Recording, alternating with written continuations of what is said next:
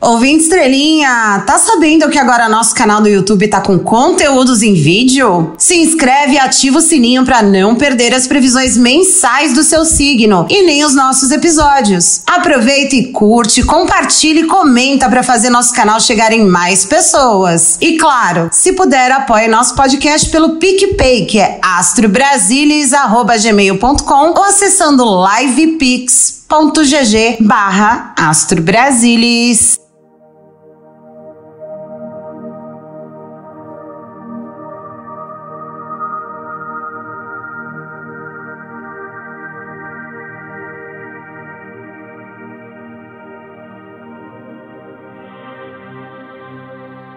E aí, estrelinhas guerreiras da nossa podosfera, como vocês passaram essas últimas semanas? Tá tudo uma merda! Eu não estou suportando mais! Nunca mais repita essa mentira. Sejam muito bem-vindos ao Zanetéria do Astro Brasilis, o podcast para quem é bicampeão de inelegibilidade. Cala a boca, não perguntei nada! Se você acredita em reencarnação, corrente da tia do Zap, previsões fitoenergéticas e que era melhor o Bolsonaro ter vendido as joias no Brasil, hum, esse é seu podcast, tá? Para mí es un privilegio total de presentar a la estrella de este programa. Eu sou Chu, a sua futriqueira político astral e vou te conduzir nessa viagem de ácido que é o Brasil das estrelas.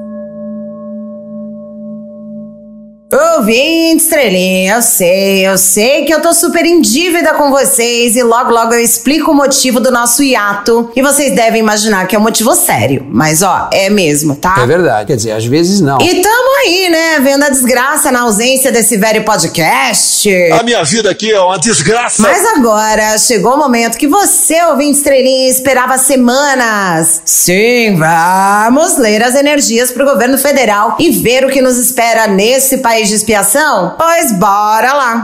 Vamos puxar um oráculo de cara. Semana meio cinza aí pro governo Lula, energia de rendição. Essa é uma carta que representa o conceito de entrega, sugerindo a necessidade de soltar o que não serve mais, aceitar algumas situações que se provam grandes impasses e se render às circunstâncias da nossa atual conjuntura. A gente tem que estar com o cadernal do lado. hein? Essa cor representa um choque de realidade. É importante trabalhar no entorno do que se tem, sem gastar energias e ainda lutando contra algumas imposições que venham, por exemplo, de alas políticas, como o Centron. A cor cinza muitas vezes é associada à neutralidade, à paz e à transição. Indica aí um momento de aceitação e deixar fluir o que está além do nosso controle. Ou seja, Lula e o seu entorno precisarão permitir que as coisas sigam seu curso natural e aceitar as situações como elas são, além de se libertarem de pressões e expectativas em excesso. É meu coração que sente isso. Recado intuído diretamente para lideranças de esquerda que precisarão respirar para não comprarem brigas que não podem vencer no momento. Vamos tirar a nossa arechão. Oxóssi, nosso caçador, entra aqui no jogo dessa semana. O Oxóssi representa a busca espiritual, sabedoria e perspicácia. A carta se associa ao arquétipo do caçador e simboliza a busca por conhecimento, foco e percepção aguçada essa semana, hein? Já aviso aqui que a carta é intuída para as pastas de fazenda e planejamento. Atenção, ministra Haddad e ministra Tebet. Deus que me perdoe. Aqui tá pedindo semana de clareza mental e compreensão profunda antes de tomadas de decisões. Oxóssi traz consigo a mensagem de que é fundamental ter um objetivo claro e seguir em direção a ele com determinação e astúcia. Então, olha só, Haddad e Tebet, semana de busca por respostas e foco, persistência e sabedoria para alcançar seus objetivos econômicos pro país. hein? Gente, se eu soubesse que a vida era assim, eu tinha começado a economizar desde que eu era criança. Pois fiquem espertos para não terem que voltar atrás em nenhuma declaração na próxima semana, ok? Bom, vamos tirar uns da jaca. A carta de Plutão saiu essa semana anunciando uma transformação profunda do governo, com ares fortes de renascimento e regeneração. Plutão é considerado o planeta das profundezas, representando a morte, o renascimento e a ressurgência de algo novo, a a partir do que foi abandonado no passado. Semanas de poderosas mudanças interiores e exteriores. Será preciso encarar e abraçar a transformação, aqui em especial quando a gente está falando de pautas que o governo precisa passar no Congresso. Também é preciso deixar antigas crenças, padrões ou situações que já não servem mais para trás. Plutão enfatiza a importância de se desapegar de projetos que não passam mais nessa legislatura. É, pois é, ouvinte estrelinha. Aqui será que jaz o PL 2630? Energias disponíveis lidas, então bora lá para os assuntos de hoje no Astro Brasilis. No, no episódio, episódio, de, hoje, de hoje, o céu de novembro, penúltimo mês do ano tá chegando e vamos entender quais são as tendências dos astros e estrelas pro mês de novembro aqui nessa terra de ninguém chamada Brasil. Meta fiscal. Sim, ouvinte estrelinha. Deu merda ali no Ministério da Fazenda e vamos convocar nossos oráculos para nos responder o que será da nossa meta fiscal. E claro, futuro dele, Haddad. Mulheres no governo Lula. Nossos oráculos também serão consultados sobre o que anda acontecendo com a representatividade feminina nos três poderes, lá no primeiro ano de Dom Lula III. E aí, seguiremos mal representadas porque os machos do Centrão querem tomar o governo de assalto? Lira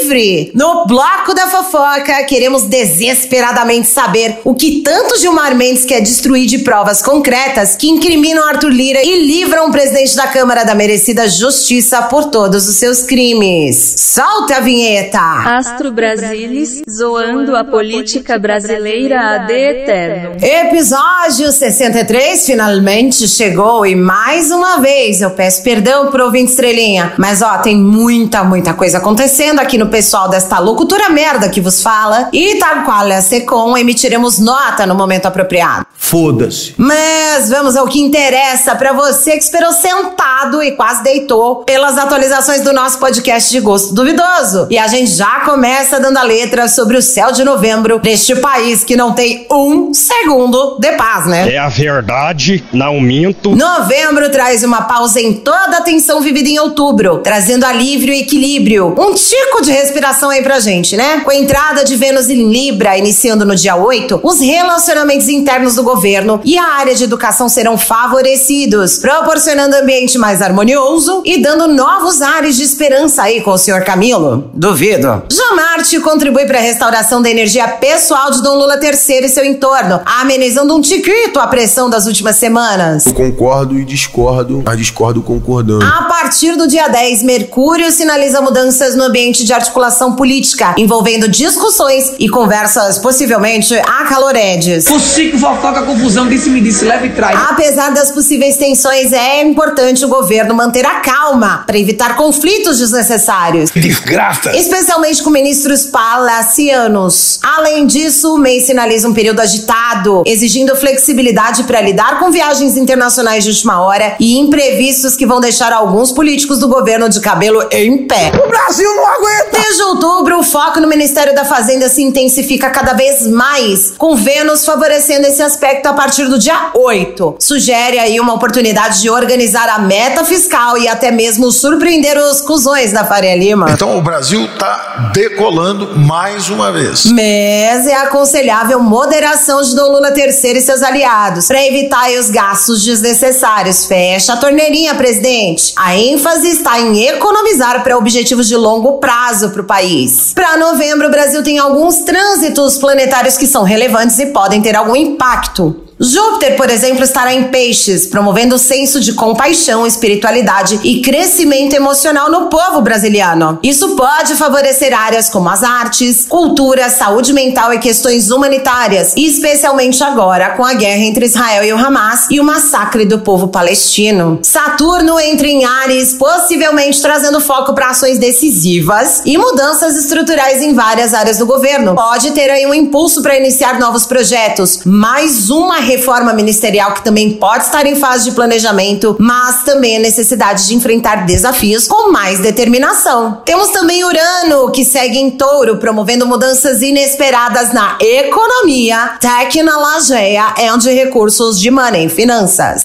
Podemos esperar aí inovações e rupturas em setores ligados à terra e reforma agrária. Alimentação e, mais uma vez, economia sendo aí impactada por Plutão em touro.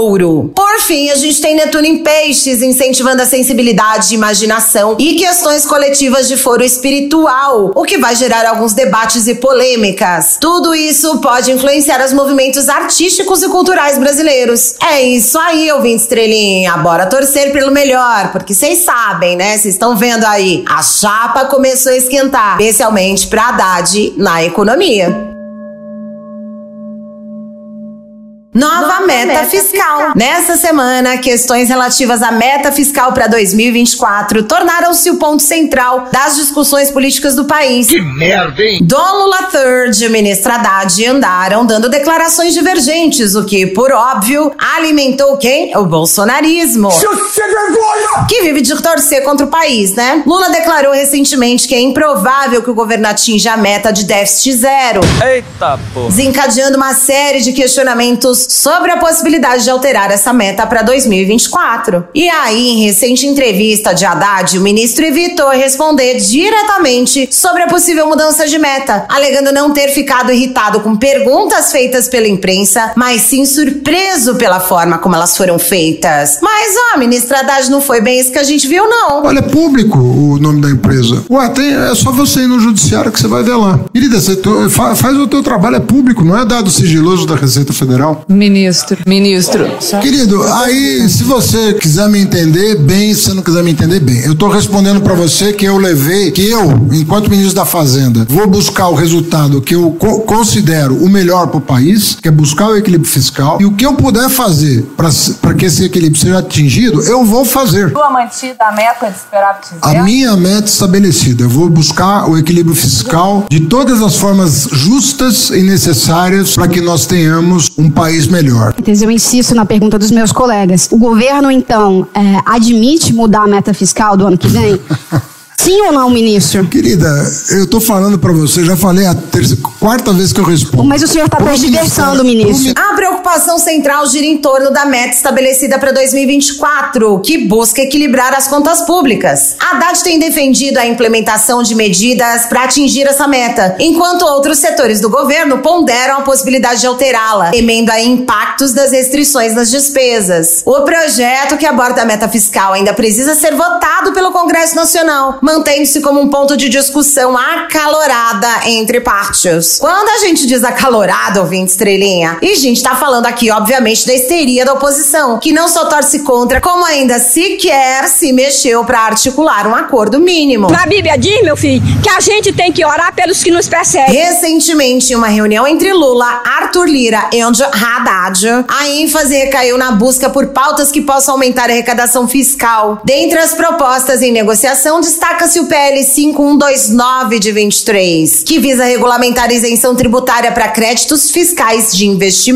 Você sabe o que acontece quando esse chakra não está funcionando? Você fica pobre! Enquanto Haddad reitera o compromisso em busca do equilíbrio fiscal, o ministro das Relações Institucionais, Alexandre Padilha, salientou a importância de concentrar esforços na aprovação de medidas que gerem arrecadação antes de entrar na discussão sobre meta fiscal. Esse cenário aí gerou um ambiente de debate debates e negociações bem intensas lá em Brasília, em busca de soluções ou problemas, né, para a estabilidade financeira e fazer aí um bem bolado com as necessidades e as demandas do país. Em cima de tudo isso, temos algumas questões que se levantam, né, ouvinte estrelinha? Vamos usar então o oráculo da Rainha da Lua para a gente entender primeiro a principal questão. O governo vai mesmo rever essa meta para 2024, admitindo derrota nas próprias previsões? Vamos embaralhar as cartas! Eu tava com saudade de falar isso.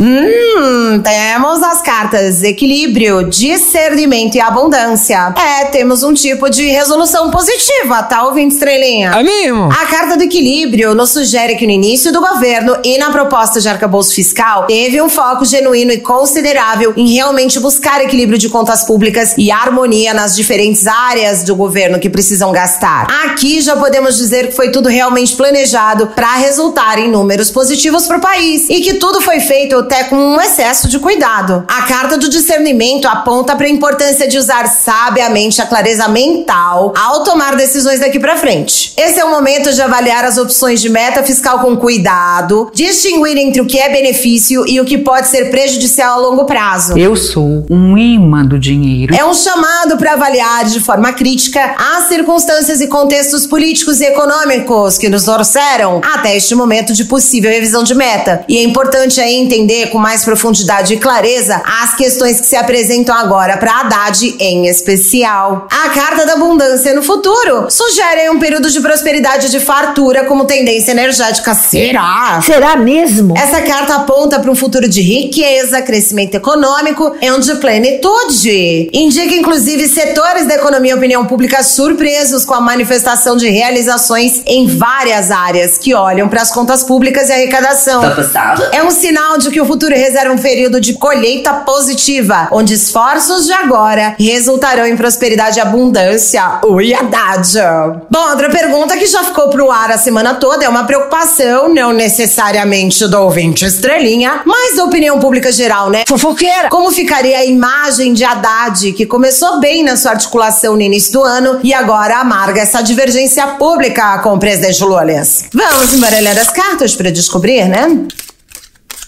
Saíram as cartas do medo, extremos e resiliência. Vem estrelinha. O Haddad balança, mas não cai não. A carta do medo vem aqui no passado e mostra que mercado e oposição criaram um receio irracional em torno da escolha do ex-prefeito de São Paulo para a pasta da Fazenda. Ah, morre, diabo! O que tínhamos ali na indicação da composição dos ministérios sugere que houve uma presença significativa de insegurança e ansiedade, que meio que não existe mais. Temos mais terrorismo político político e especulativo em torno de Haddad do que propriamente um cozimento ou fritura do ministro. Amiga, não tem como te defender. Já a carta dos extremos aponta para a presença de situações de polaridades acentuadas, oscilações ou situações que vão do extremo positivo ao negativo. Indica a necessidade de imprensa, especialistas e políticos olharem de fato para tudo que vem sendo construído na economia e buscarem, claro, um meio termo no momento de criticar o ocupante da pasta. Agora, a carta da resiliência no futuro indica um período em que a força interior e a capacidade de se adaptar serão vitais para o ministro da Fazenda. Ele precisará de flexibilidade, claro, muita resiliência para conseguir ultrapassar esse período turbulento e seguir firme. Pois é, meus amor, a meta fiscal virou um enorme entrave, um desafio para a Fazenda e para o sucesso do governo de Dom Lula III.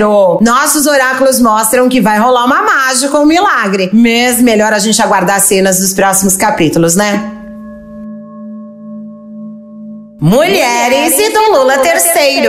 Ouvinte estrelinha, é fato que o sagrado feminino vem sendo cada vez mais deixado de lado ou ignorado pelo presidente. Curiosamente, Arthur Lira quer negociar justamente cargos que mulheres estão ocupando no atual governo. Pessoas alopradas. Nos últimos meses, nós sentimos duramente a demissão de três mulheres que ocupavam cargos de destaque no governo. Cala a boca, vai tomar no cu. A queda no número de mulheres no governo, que anteriormente havia alcançado um recorde com 11 ministras, agora conta com 9, em um total de 38 ministérios, né? Só cueca. Contra fatos não há argumentos. Lula afirmou recentemente, durante o um encontro com jornalistas lá no Palácio do Planalto, que a escassez de mulheres no alto escalão do governo se deve à falta de indicações femininas por parte dos partidos aliados. Jogou a batata quente, né, presidente? O senhor não tem medo de ir pro inferno, não? A declaração aconteceu. Gente, pensem, durante o lançamento da iniciativa Brasil Sem Misoginia.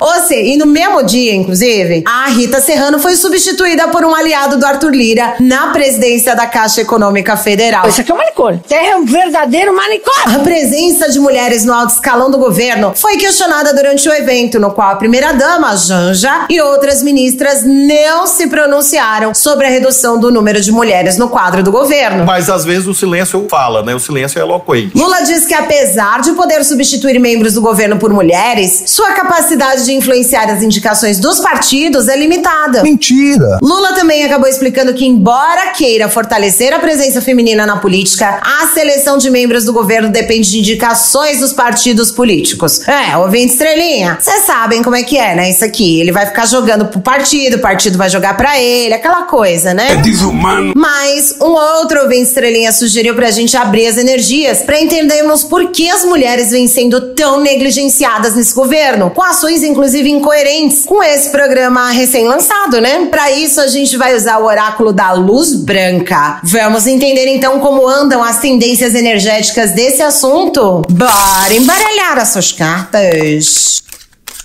Saíram aqui as cartas da telepatia, do mestre da terra, magnetismo de Eros e culpo de Solve. é lógico, né? A presença da carta da telepatia do mestre da terra sugere um período em que houve uma conexão profunda com ideologia e representatividade. Pode indicar um período em que existia uma sintonia com sabedoria, pragmatismo e coerência com os próprios valores. Mas, de fato, o magnetismo de Eros aponta para um período marcado por atração de interesses, ouvinte estrelinha. O entorno da presidência nesse momento está atrás de seguir com governabilidade e tem feito uso de prerrogativas básicas e bastante pragmáticas para aprovar seus projetos no Congresso. E se isso inclui tirar a nossa representatividade da política, assim será, sinto informar. Porra, pelo amor de Deus, eu não consigo. Para a tendência futura, a carta Culpo dissolve sugere um período de perdão curioso curioso, né, ouvinte estrelinha? Nesse contexto, a carta indica a necessidade de deixar ir culpas, ressentimentos ou fardos em relação ao assunto específico da representatividade da mulher, buscando a compreensão através do perdão. Ah, vai ser difícil, viu? De cair o orifício retal das nádegas. Essa carta sinaliza um momento de dissolução de cargas emocionais para as mulheres, abrindo caminho para cura e renovação espiritual no futuro. É um convite para buscar, digamos, paz interior e se libertar de qualquer peso. Eu, assim, interessante. Porque o oráculo pede para as mulheres deixarem o assunto morrer, calada vence, esse tipo de coisa. Mas vocês sabem bem o que eu acho disso, independente de conselho oracular, né, ouvinte estrelinha? Que tristeza.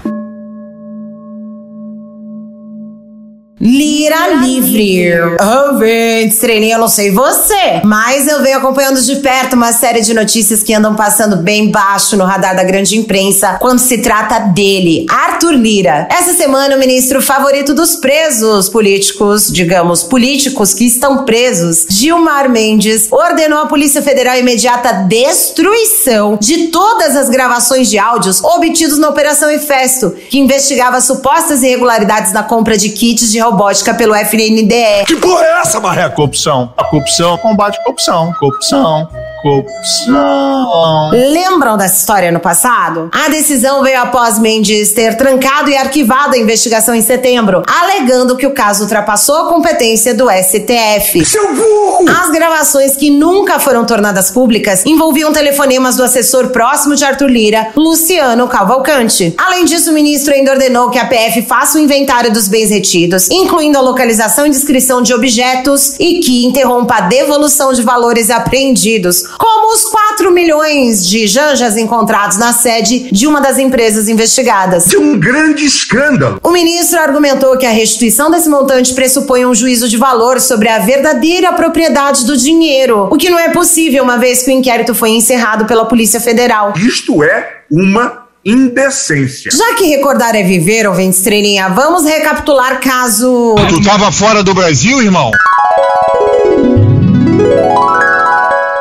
Lá, Operação Hefesto, nome em referência ao deus grego da tecnologia, aconteceu em quatro estados e no Distrito Federal ano passado, investigando aí suspeitas de fraude, licitação e lavagem de dinheiro no estado das Alagoas. Senhor Arthur Lira, eu queria saber se o senhor não tem vergonha. O foco das investigações recaiu sobre a compra de equipamentos de robótica destinados a 43 municípios alagoanos, realizado com recursos do Fundo Nacional do Desenvolvimento da Educação, o FNDE, sob suspeita de desvio de aproximadamente 8 milhões de reais entre 2019 e 2022. A investigação começou após uma reportagem da Folha de São Paulo revelar que a empresa Megalic, sediada em Maceió, teria vendido kits por 14 mil a prefeituras locais, enquanto adquiria cada unidade por 2.700 de um fornecedor no interior de São Paulo. Isso é maconha. As apurações do Tribunal de Contas da União resultaram em suspensão de contratos e repasses destinados à aquisição desses tais kits. As investigações apontaram que a licitação por meio de especificações técnicas direcionava contratos a uma única empresa, limitando a participação de outros concorrentes. Olha, isso é uma das coisas mais asquerosas. A PF também identificou movimentações financeiras entre os sócios da Megalic e indivíduos sem relação com o ramo de equipamentos de robótica, suspeitas de serem tentativas de burlar os controles do Banco Central e do COAF. O prejuízo aos cofres públicos, vulgo o seu bolso e o meu, está estimado em 19,8 milhões de janjas em despesas analisadas até o momento. Além disso, a Polícia Federal investiga a ligação de Luciano Ferreira Cavalcante, que é um ex-funcionário de Arthur Lira, e da empresa Megalic com o esquema. No bloco da fafaca, vamos aqui pegar até leve e usar o oráculo da Jornada da Alma pra gente entender os motivos que levaram Gilmarzão a deixar mais uma vez Arthur Lira livre, leve e onde solto. Vamos lá, vamos embaralhar as cartas.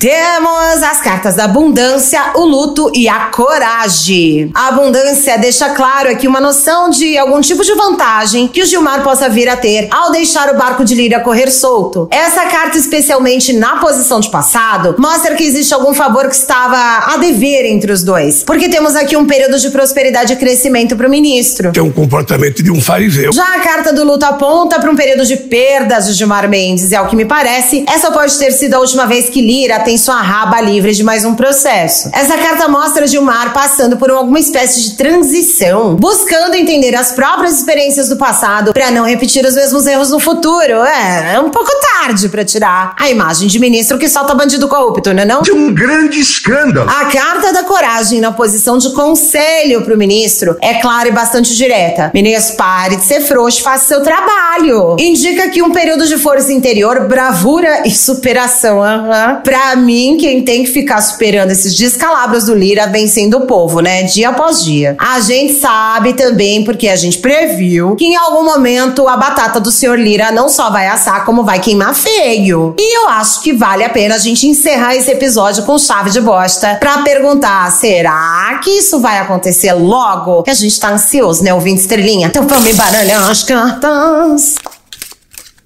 Hum, o propósito, a diversidade, a inveja. A carta do propósito na posição do passado mostra Arthur Lira bem confortável com as suas posições, convicções e maracutaias. Essa carta mostra que o presidente da Câmara deixou os interesses pessoais acima dos interesses do país, ó, já tem muito tempo. E isso vai trazer sim consequências para ele. Ai, que tudo! Agora, a carta da diversidade indica que Lira está prestes a viver um verdadeiro inferno na vida O dele. que você tá plantando hoje? É couve, minha filha? Você vai comer couve! Temos aqui então um excesso de obstáculos e contratempos. Xiii. E assim, ô minha estrelinha, calma, calma que piora. A carta da inveja mostra que Lira pagará por seus pecados por conta de ser um fominha. É, tem cheiro de denúncia pesada vindo na direção do homem e a gente fica na torcida pra rolar a cadeinha o quanto antes, né? Eu fico muito triste, cara, desaberto, filho da puta!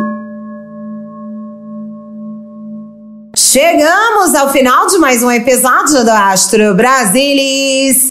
Obrigado, ouvinte estrelinha, por ficar comigo sempre até o final. Não se esquece, compartilhe o podcast com seus amiguinhos pra gente ampliar cada vez mais a nossa constelação familiar de fotriqueiros astrais. Aliás, a gente vai amar se vocês colaborarem com o nosso trabalho, mandando aí uma energia de troca acessando livepix.gg barra astrobrasilis ou no PicPay doando pra astrobrasilis.gmail.com. Beijos para todos os nossos queridos ouvintes que sempre interagem conosco nas redes sociais. Não esquece de seguir a gente em todas elas, é astrobrasilis. Ah, também é importante, já saíram as leituras do mês de novembro, então corre para assistir a leitura, a previsão de leitura oracular do seu signo, hein? Este podcast usou referências de valor econômico, Poder 360, UOL e os oráculos Wildlife Oracle, Queen of the Moon Oracle e Soul's Journey. Quer fazer uma pergunta sobre a vida política do Brasil? Manda sua sugestão para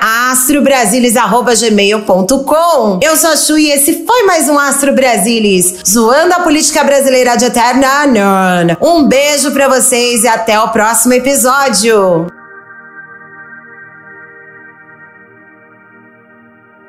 Aviso importante: todas as tiragens de oráculos nesse podcast foram feitas de verdade. Você pode acreditar ou não, vai de você. Mas as previsões contidas nesse podcast são dos oráculos e não refletem necessariamente a opinião da sua criadora.